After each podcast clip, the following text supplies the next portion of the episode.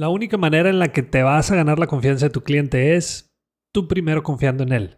Recuerda que conseguir la confianza del cliente puede tomar meses, pero perderla solo unos cuantos segundos.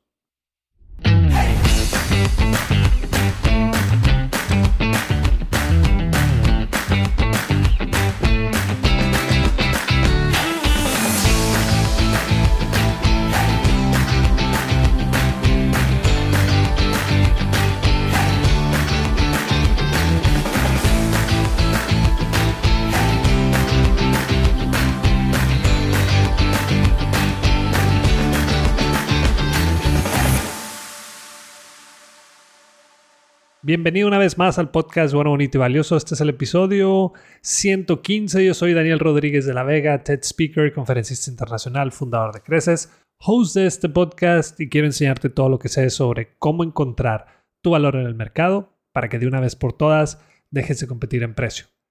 Hace poco me pidieron que diera una conferencia en una de las cámaras de comercio de aquí de la ciudad y el tema era cómo podemos ganarnos la confianza del cliente para lograr una lealtad con ellos estuvo muy bien y hoy voy a darle un pequeño giro a este tema. Yo, como tú, he sido cliente en muchas marcas, negocios, personas, tiendas o como le quieras llamar. Y a través del tiempo he dejado de confiar en muchas de ellas. Y pues obvio, cuando dejas de confiar, también dejas de comprarles. Así que el tema de hoy es seis razones por las que he dejado de confiar en una marca. Entonces analiza bien los ejemplos que te voy a mencionar Piensa si tú o tu gente los ha cometido en el pasado, porque si siguen pasando, lo más seguro es que estás pierde y pierde clientes o simplemente no estás creando clientes leales. Pero antes, primero quiero decirte por qué es importante ganarte la confianza de tu cliente o del consumidor. Es muy sencillo. Si un cliente confía en ti, aumenta la probabilidad de que te siga comprando. Además, aumenta la posibilidad de compartir con otras personas la buena experiencia que tuvo o que sigue teniendo al comprarte. También se reduce la incertidumbre que puede tener el cliente al comprar, ya sea en línea o físicamente. Aquí aplica sobre todo cuando no conozco esa marca o simplemente nunca he comprado en, tu tienda o en su tienda en línea. Y otra ventaja de ganarte la confianza del cliente es que la reputación de ti o de tu marca en el mercado mejora. Yo soy de esas personas que cuando una empresa hace bien las cosas, lo comparto, lo comento, ya sea por medio de este podcast o también en mi blog o, personalmente. Que por cierto, si no estás suscrito al blog, nomás tienes que entrar a crecesmx.com y le das clic en la pestaña de blog. Y bueno, ahora sí, vámonos a las seis razones por las que he dejado de confiar en una marca. La primera razón por la que dejé de confiar en una empresa fue porque tus productos o servicios no funcionan como lo prometiste. Hace dos años compré una lavadora y antes de pagar me ofrecieron la garantía extendida. No era muy grande la cantidad comparado con el total de lo que me costó la lavadora, así que le pregunté que sí, cómo funcionaba y me dice, nosotros no te preguntamos nada. Lo único es que nos llamas, enviamos a un técnico, él nos da el diagnóstico y nosotros te arreglamos el equipo o te lo cambiamos, dependiendo de la falla. Ok, muy bien. La pagué ¿Y qué crees?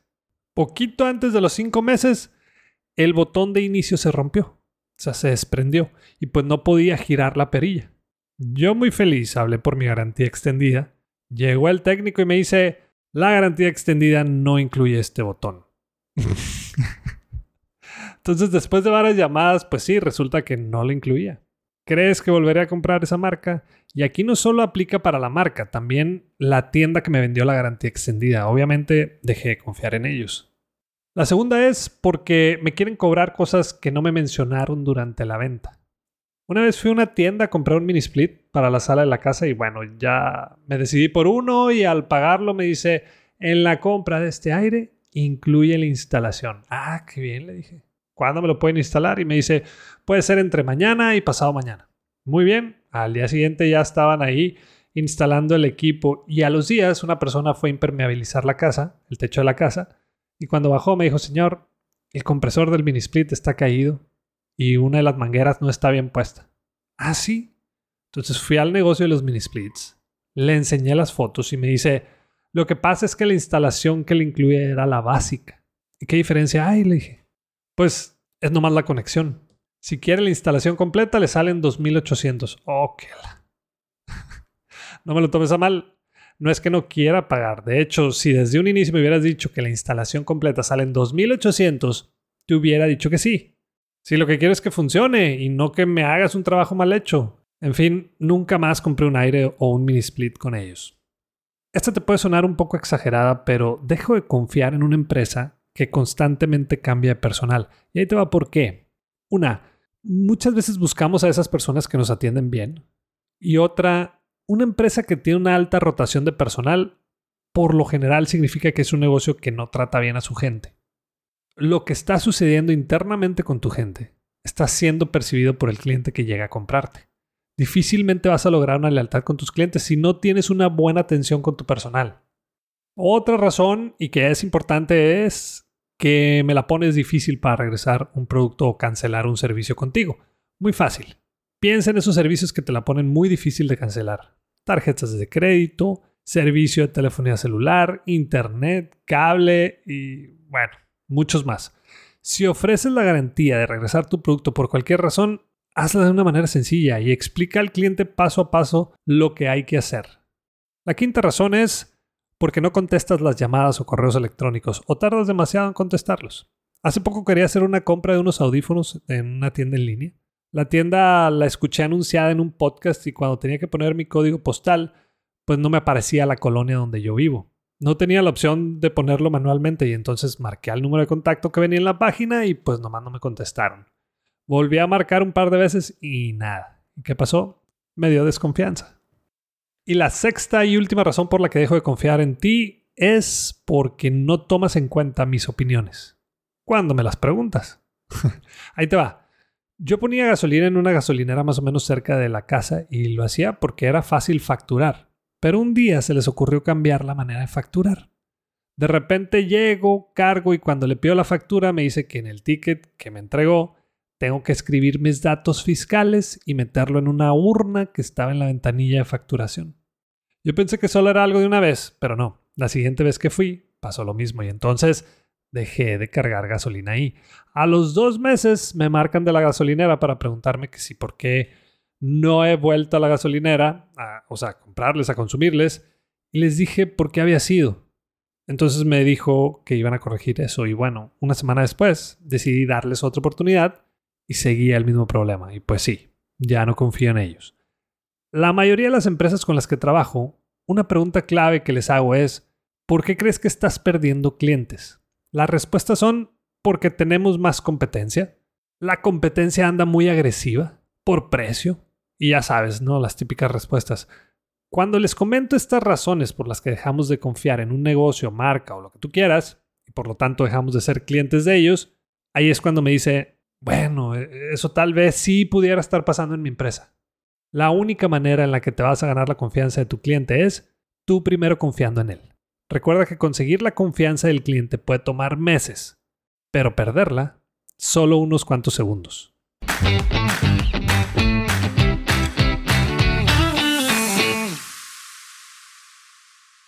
Seamos realistas. Toda la información que podamos tomar en un curso, taller o conferencia lo podemos encontrar en Internet, YouTube u otra plataforma. Pero ¿cuál es la ventaja de pagar por uno de ellos? El tiempo.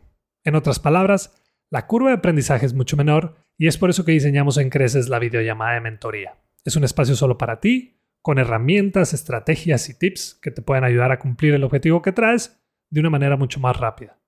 Entra a crecesmx.com y en la sección de Aprendamos vas a encontrar la videollamada. Muchas gracias y continuamos. Vámonos a la sección de preguntas y aquí va la primera. Esta la mandó Christy. Me están pidiendo una lista de precios de mis servicios. ¿Cómo se los presento? Hola Christy. Muy buena pregunta.